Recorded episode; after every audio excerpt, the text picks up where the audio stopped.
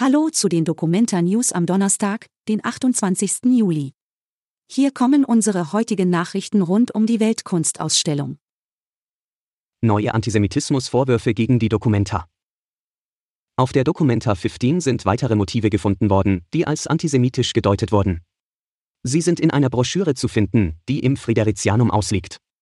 Laut Documenta wurde das historische Material vor etwa drei Wochen kurzzeitig aus der Ausstellung entfernt, um es genauer zu betrachten.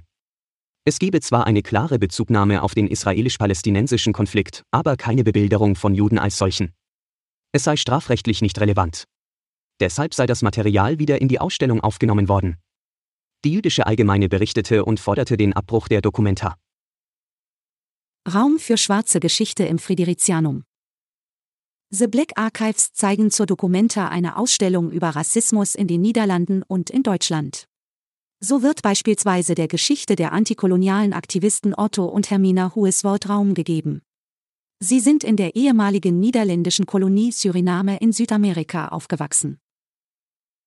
Dokumenta thematisiert Geschichte der Sinti und Roma. Auf der Dokumenta wird Künstlern der Sinti und Roma Raum gegeben. Die Auf Biennale Budapest ist Lumbung Mitglied. Sie startete 2015 als Bewegung, um die lokale Kunstszene in Ungarn zu stärken. Im Interview erzählt Kuratorin Katalin Zikeli, warum ein Roma-Museum notwendig wäre und wie die Dokumenta dazu beitragen kann. Das Interview findet ihr unter hna.de/dokumenta. Filmvorführung im Sandershaus. Am heutigen Donnerstag findet ab 20 Uhr eine Filmvorführung im Sandershaus statt. Die Künstler des Sasa Art Project präsentieren den Film Turn Left Turn Right.